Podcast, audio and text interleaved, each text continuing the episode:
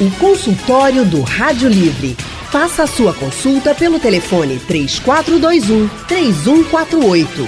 Na internet www.radiojornal.com.br. Consultório do Rádio Livre hoje trata sobre as consequências da pandemia para a educação brasileira.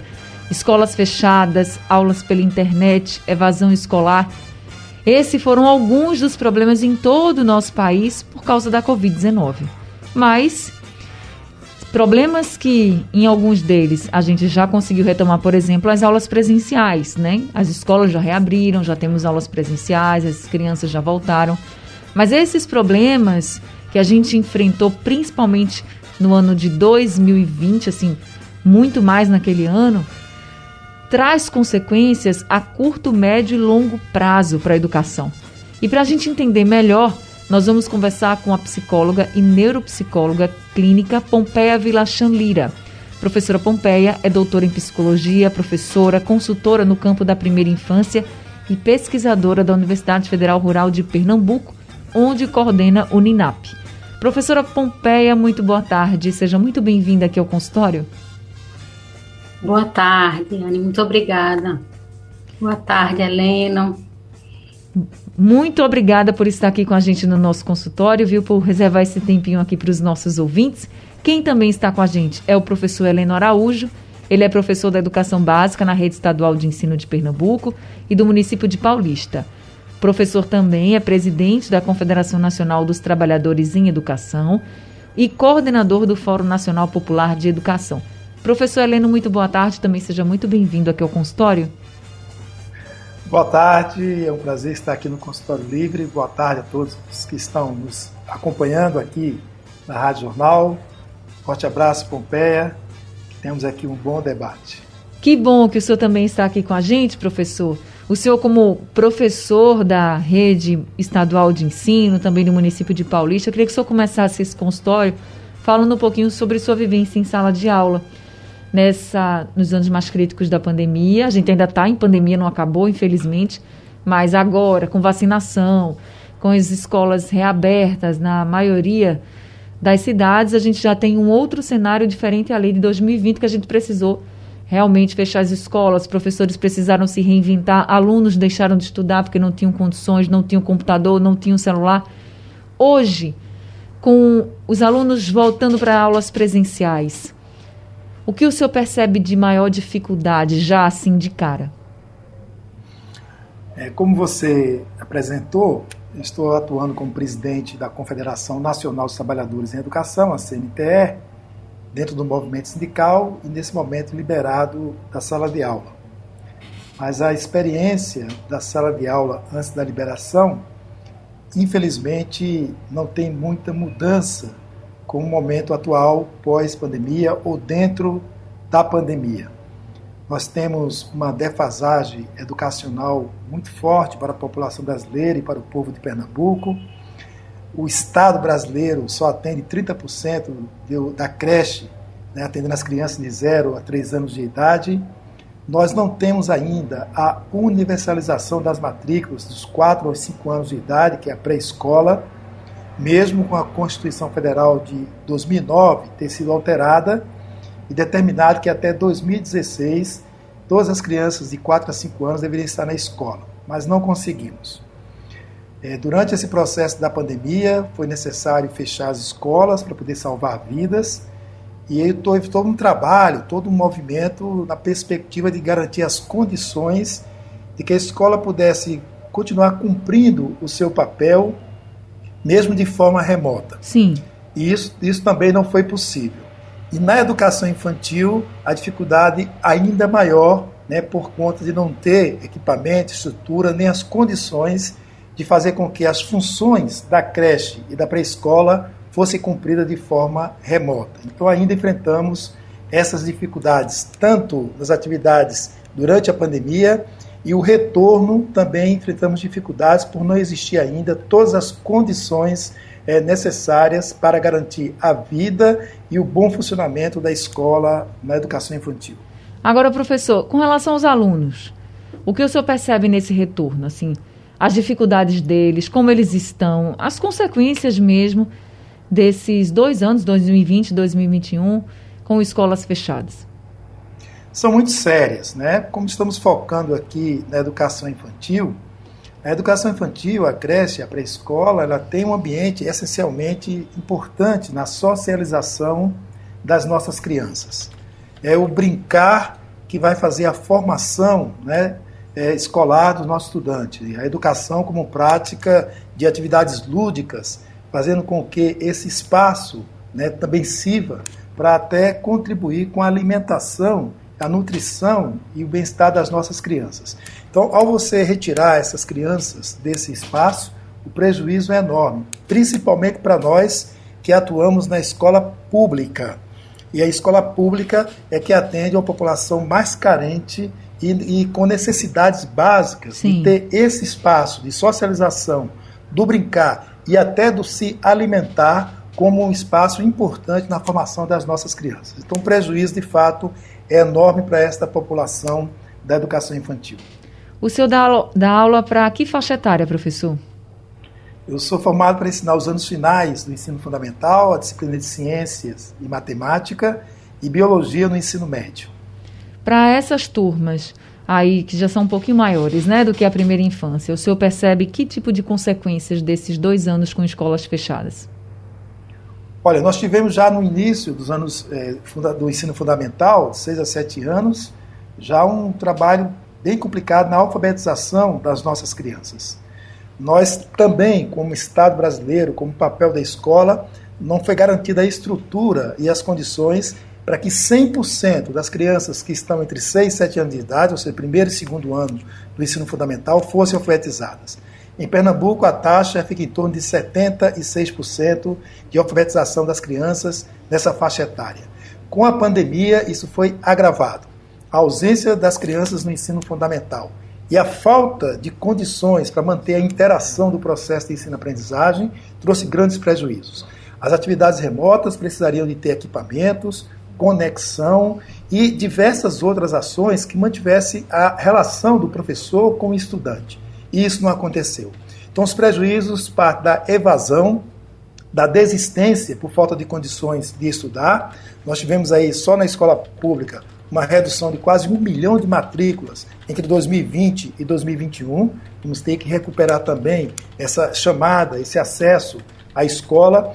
Nós tivemos um alto índice, né? 67% das crianças de 6 a 7 anos não conseguiram se alfabetizar, mesmo com essa atividade à distância, por ser precária, por não garantir as condições, e esse prejuízo se estende a todo o ensino fundamental e o ensino médio. Você tem um prejuízo de dois anos na defasagem da formação das nossas crianças em uma população que já tinha uma defasagem anterior. Porque nós é, não conseguimos, e quando eu falo nós, é o Estado brasileiro, não conseguiu fazer valer o que está na Constituição Federal e na Lei de Diretrizes e Bases da Educação Nacional. É ter uma escola equipada, preparada, com os profissionais valorizados, para que de fato seja concluída a educação básica, fazendo com que as pessoas exerçam a sua cidadania e estejam preparadas para o mundo do trabalho. Antes da pandemia, nós já tínhamos 80 milhões de brasileiros e brasileiras com 18 anos de idade ou mais que não conseguiram concluir a educação básica. Com a pandemia e esse alto índice de evasão, de desistência, de não ter condições de acompanhar as atividades remotas, vai aumentar. E isso é uma, uma consequência terrível para essa geração atual e, consequentemente, são gerações que estarão fora da escola e sem concluir a educação básica, aumentando o número de pessoas né, sem, conseguir, sem conseguir concluir esta etapa da educação. É, são consequências de curto, médio e longo prazo que a gente vai precisar enfrentar. São desafios enormes, por isso que eu quero agora conversar com a doutora Pompeia Vilachan Lira. Ou doutora Pompeia, a senhora como pesquisadora, como psicóloga também, como a senhora observa as consequências, principalmente nesse campo até emocional mesmo, de crianças, de jovens que ficaram sem as escolas, que a gente sabe que são os locais de maior interação social para as crianças, para os adolescentes, que ficaram sem as escolas, muitas ficaram sem estudar mesmo, não tinham como estudar porque não tinham acesso à internet, não tinham acesso a computador, a um celular com uma boa internet ficaram nesse nessa parada né, vamos dizer assim, do ensino, porque não tinham condições. Hoje voltam para as escolas, voltam felizes, animadas, muitas valorizando ainda mais a escola, porque sentiram muita falta, mas voltam com esse vácuo. São dois anos de muitos problemas. Escolas fechadas, crianças e jovens sem poder estudar direito. Então, eu queria que a senhora falasse um pouquinho sobre as consequências, até emocionais mesmo, para esses estudantes. Certo, Anne. Queria também é, saudar os ouvintes né, da Rádio Jornal, que eu não tinha falado inicialmente.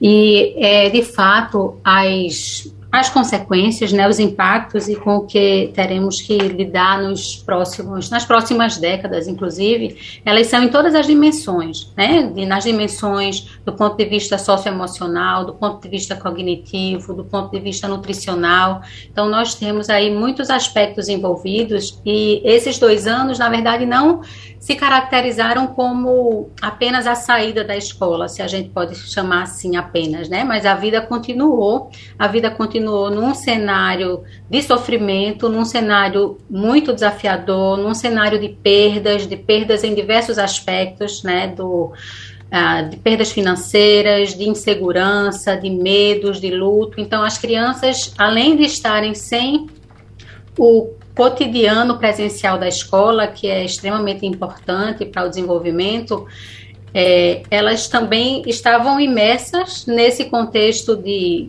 né, de é, desafios enormes e também com o uso das telas, né? Muitas, embora algumas de fato não tivessem acesso à tecnologia e às telas, muitas delas tiveram. E isso também teve teve um lado negativo do ponto de vista do excesso de uso de telas, muitas vezes muitas horas considerando é, usando a tela é, para o estudo. E numa situação difícil, os professores também não, não tinham sido preparados para isso, também foi um grande desafio para a classe docente, né, para todo o universo da escola, enfim, com os pais muitas vezes trabalhando em casa ou sem o, o o trabalho e todas as implicações Verdade. que isso tem. Então, de fato, o isolamento domiciliar, as mudanças na rotina, a falta de contato com o ambiente escolar são as principais causas de sofrimento dessas crianças em diversos aspectos. A gente tem dados de estudos internacionais, já de estudos brasileiros, e o NINAP, que é o núcleo de pesquisa que eu coordeno na universidade, junto com outras colegas, nós fizemos também uma pesquisa justamente buscando investigar os impactos é, da pandemia e eu acho que a gente teve momentos diferentes, né, de, de, vivência dessa pandemia e, de fato, aquele momento mais difícil durante o ano de 2020, com o fechamento das escolas, as incertezas em relação ao retorno, e a gente percebe mudanças de comportamento muito importantes nas crianças, mudanças relacionadas ao padrão de sono, mudanças relacionadas aos aspectos de humor, então crianças muito mais irritadiças, né, com irritabilidade muito maior, com um nível de ansiedade muito maior.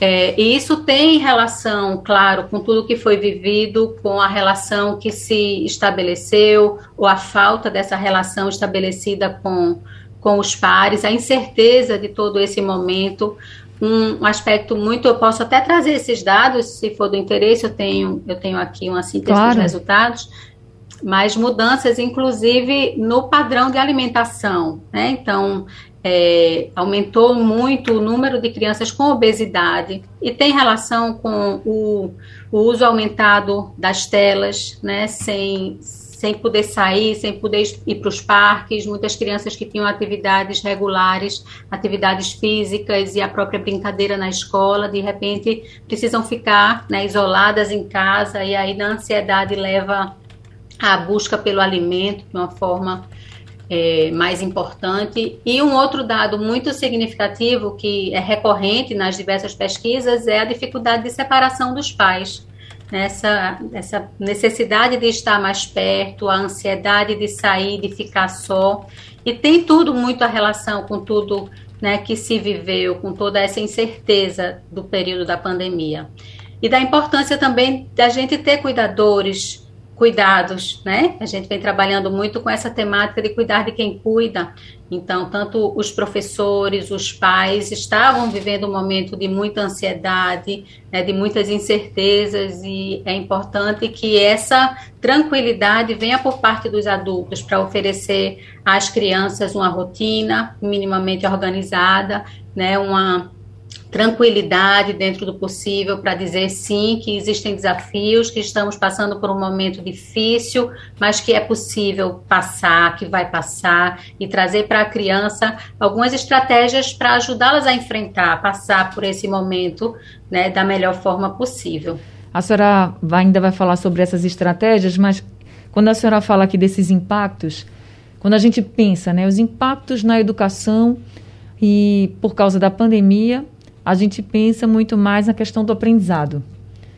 É, eu acho que a primeira coisa que vem à mente assim é o aprendizado. E muitas vezes tem alguns aspectos desses impactos que a gente nem percebe. Quando a senhora lista aqui impactos no sono, no humor, as crianças mais irritadas, né, com mais ansiedade ou até mesmo com graus de obesidade, os pais podem, podem até não ter percebido ou pensado assim: será que foi por causa dessa situação que eles viveram também, que foi difícil para quem estava em casa trabalhando, foi difícil para quem perdeu o emprego, foi difícil para as crianças que estavam em casa com aula online e foi difícil também para quem nem estava em casa com aula, que não tinha condições de ter aula. Então, quando a senhora traz esses impactos aqui, mostram para a gente que isso vai muito além do aprendizado, vai para a vida.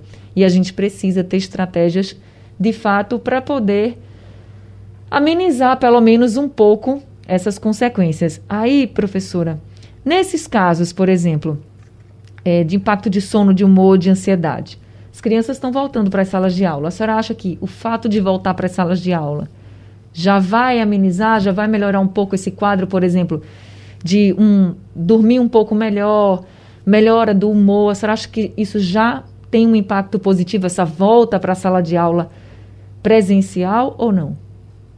Eu acho que vai depender muito de cada, de cada cenário, né? De cada criança. Você fala, é, de fato, quando a gente pensa em impactos é, na escola, na vida escolar, a gente pensa em aprendizagem, é verdade. Mas quando a gente fala em educação infantil, a aprendizagem acontece no cotidiano, por meio das brincadeiras, né? Então a gente fala de um desenvolvimento pleno e integral em todos os aspectos. Então, algo que aparentemente pode não ter uma relação com o desenvolvimento, com a aprendizagem, por exemplo, alteração de humor, irritabilidade, vai ter uma relação direta com o desenvolvimento de diversas competências e da aprendizagem formal também, né? Se a gente pensa em situações mais estruturadas como a educação infantil.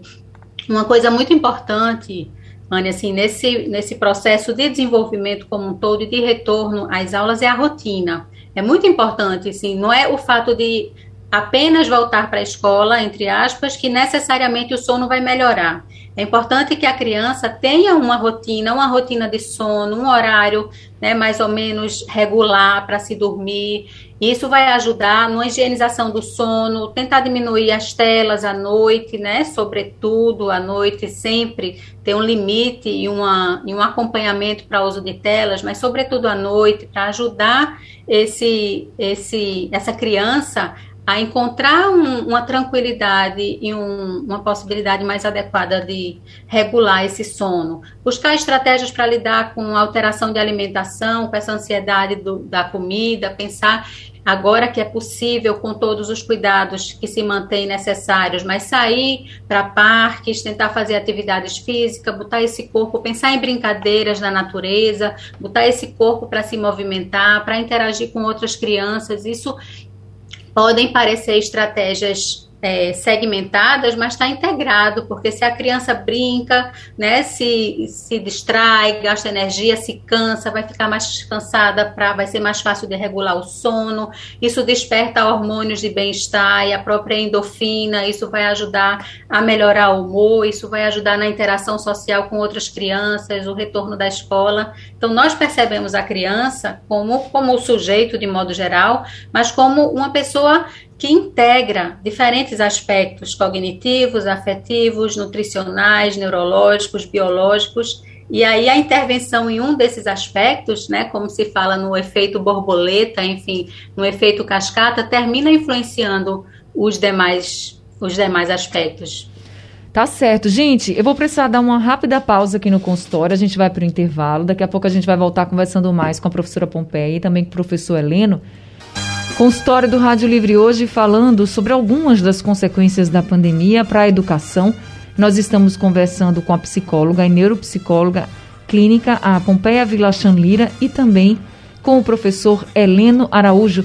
Professor Heleno, no caso dos seus alunos, o que o senhor percebe nessa retomada das aulas de dificuldades ou até mesmo eh, desse quadro que a professora acabou de colocar, a professora Pompeia, sobre ansiedade, sobre eh, distúrbios também de humor. O que, que o senhor percebeu nessa volta? Se a gente pudesse comparar com antes da pandemia para depois, agora já na pandemia.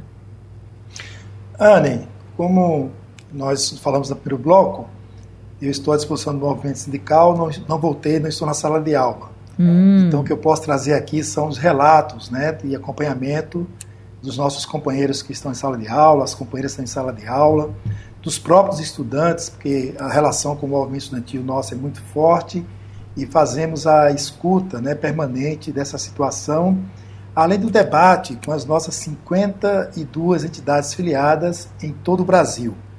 Então nós tivemos agora em fevereiro essa discussão, esse debate, inclusive a CNTE produziu um documento tratando desse tema, que segue com as preocupações né, que a Pompeia já levantou aqui de forma bem clara. É, não dá para pensar né, a escola só como espaço de aprender matemática e português. A escola não é só espaço de aprender matemática e português. A escola tem outras funções. E dentro dessas funções, é preciso ver o ser humano, a criança, o jovem, de forma integral nessa ação. Então, a alimentação escolar, por exemplo, tem um fator fundamental dentro da escola pública em nosso país. Nós tivemos situações né, de retorno naquela, naquele período entre final de 2020 e 2021, com a tentativa de retorno, mesmo com a pandemia, e ter crianças desmaiando em sala de aula por estar com fome. Verdade. Então, uma situação muito difícil, muito complicada, e o que nós sentimos fortemente, primeiro, é essa, essa ausência dos nossos estudantes após dois anos de pandemia.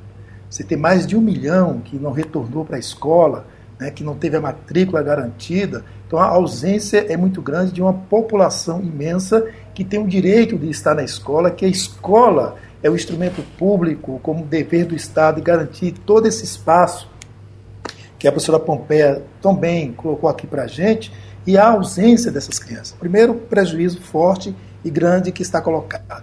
E as que estão lá dentro, nós não tivemos o investimento é necessário para a construção mais de salas de aulas, por exemplo, para você manter o distanciamento social.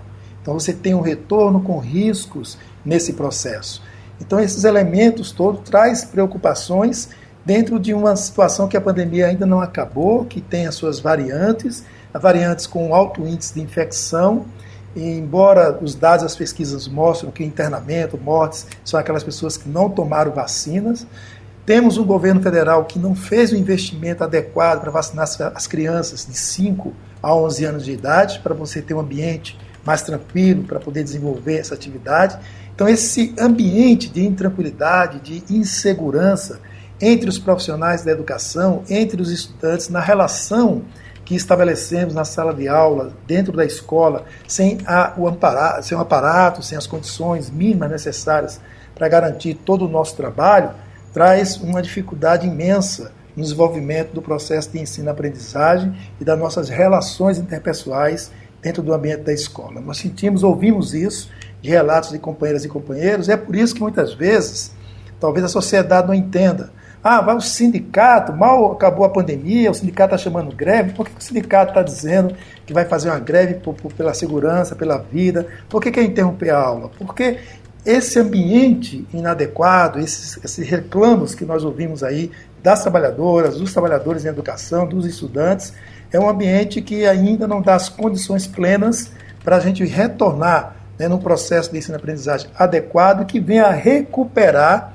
esses dois anos que não tivemos atividades completamente. Então é um ambiente muito difícil, muito complicado e não estou diretamente na sala de aula, Anne, não estou diretamente nessa relação, mas eu sinto isso quando escuto o relato das companheiras, dos companheiros que trazem os problemas para a gente e traz esse debate para a perspectiva de a gente lutar para ter esse ambiente mais adequado para poder as crianças, os jovens né, estudarem com tranquilidade. O senhor acha que 2020, 2021, com todos os problemas que a gente teve, foram anos perdidos na educação?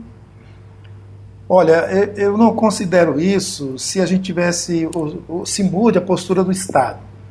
O Estado é fundamental para garantir as condições de recuperação desse processo. Nós somos uma categoria profissional que temos uma capacidade imensa de criar, de pensar, de reelaborar e de encontrar formas de recuperar.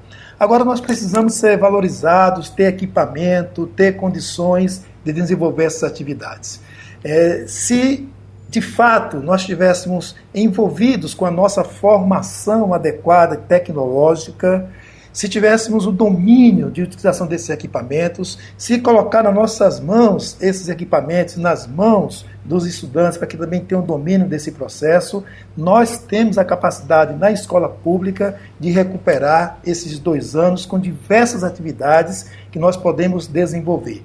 Sim. A questão é que nós não temos esses equipamentos. A questão é que nós não temos as condições adequadas para poder é, desenvolver tudo aquilo que nós temos capacidade e potencialidade para desenvolver. Mas se as condições fossem dadas, com certeza a gente teria condições né, de recuperar, de buscar a forma da gente avançar. E até repensar a própria estrutura da escola. A escola pensada por disciplinas, a escola é, com tempo mínimo de quatro horas e meia. Então, repensar a estrutura da escola, o papel da escola, também é um momento fundamental para a gente buscar essa recuperação.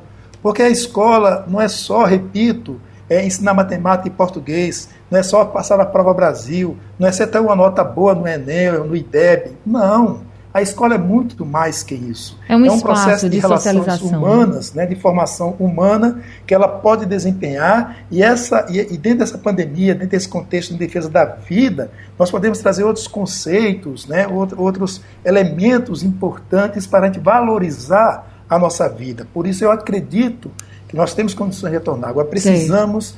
das condições básicas necessárias. Professora Pompeia, como os pais podem ajudar. A senhora falou muito dessa questão da rotina, que a rotina é muito importante, a rotina de sono também. O acolhimento também acho que tem que ser essencial nesse momento, né? Em todos os momentos, claro, mas a gente precisa entender muito o que os nossos filhos, as nossas crianças, as pessoas que estão ao nosso redor estão passando. E é, essa questão da rotina e do acolhimento também ela tem, precisa ser levada para a educação? Sem dúvida, sem dúvida, Ana. Eu queria só fazer um comentário que tem relação também com essa sua pergunta em relação ao acolhimento, é, que eu acho que a pandemia veio também deixar muito evidente a importância da escola, né? Em todos os níveis, Sim. mas falando também da educação infantil, que muitas vezes é, é minimizado, é, e aí ficou muito evidente que é importante e o quão importante é e, e que impactos pode trazer. E quem está na escola são os professores, os profissionais de educação, os auxiliares de desenvolvimento, e também ficou muito evidente o adoecimento deles com tudo isso. E da mesma forma que nós precisamos ter pais tranquilos, saudáveis, saudáveis né, emocionalmente, fisicamente, a gente também precisa de professores né, saudáveis e tranquilos, equilibrados. Nós estamos concluindo nesse momento é, a análise dos dados de uma de uma dissertação, dissertação de Ana Maria da Fonte, que eu oriento, que está justamente trazendo é, sobre o adoecimento dos professores nesse período de pandemia. Né? Então, é muito importante a gente ter esse olhar de cuidado, fica até a sugestão para o consultório, quem sabe para um outro, né, uma outra pauta aí. Mas retomando a sua questão, é, esse acolhimento ele é fundamental. A criança ela precisa se sentir é, escutada, né? E, e, ela muitas vezes pede socorro, grita por socorro sem abrir a boca, mas através dos seus comportamentos, muitas vezes comportamentos até de birra, que pode parecer agressividade, pode estar sendo um pedido de ajuda, né? Que a criança pode não ter a competência para colocar isso de forma tranquila, por meio da linguagem e falar, mas pode ser um grito de socorro. Então é muito importante esse autocuidado dos adultos, porque é difícil cuidar de alguém, né? Se a gente está destruído por dentro. Então, a gente, eu gosto sempre da metáfora do, da máscara de oxigênio no avião. Então, quando cai a máscara, você primeiro tem que colocar em si para poder ajudar a criança que está do seu lado. Então, pais, professores, adultos que estão cuidando né, de outras pessoas ou cuidando de crianças, cuidem-se. Isso vai ser muito importante para que você possa cuidar bem de quem ama. Então, é muito importante ter esse educador esse pai, né, sensível, atento, disponível para escutar, né, antes de reagir a um determinado comportamento da criança, tenta entender o que está tá ali por trás, né, tentar é, ser empático, se colocar no lugar dela, entender o que, é que ela está sentindo, pensar junto com ela e orientar estratégias que ajudem a sair daquela, daquela situação mais difícil, ter momentos de estar integralmente naquela relação. Às vezes, essa é uma questão importante, às vezes a gente está em casa, entre aspas, em home office, e trabalhando de casa e a criança está ali. Não, mas eu estou com a criança o dia todo. Não, você não está com a criança o dia todo e está passando para ela a informação e a mensagem de que você não está disponível, porque você está trabalhando. Então, na hora de trabalhar, tenta, tenta, dentro do possível, criar um ambiente adequado e dizer para a criança de uma forma que ela entenda: agora eu não posso, estou trabalhando. Mas quando acabar, de fato, ter um tempo para estar tá brincando integralmente, para estar tá olhando em seus olhos, para estar tá escutando as suas mensagens que vêm de diversas formas, enfim, para poder estar inteiro nessa relação. Isso e é aí sim importante. também pensar numa rotina, numa rotina que envolva momentos de lazer, momentos de estar junto, momento, o horário das aliment da alimentação, o horário do sono, né, realizar atividades diversas, dentro do possível, sair para fora de casa, ir em algum parque, né? Enfim, disponibilizar, andar, passear, ir na praia. Disponibilizar tempo para essas crianças também, para esses jovens. Acho que é, a gente dá é um pouco desse tempo é fundamental, exatamente. Gente, o tempo do nosso consultório aqui acabou. Eu queria agradecer muito à professora Pompeia por essas orientações, mostrar para a gente a importância desse tempo, dessa rotina. Muito obrigada, viu, professora, por estar aqui com a gente. Foi um prazer, Anne. Agradeço o convite.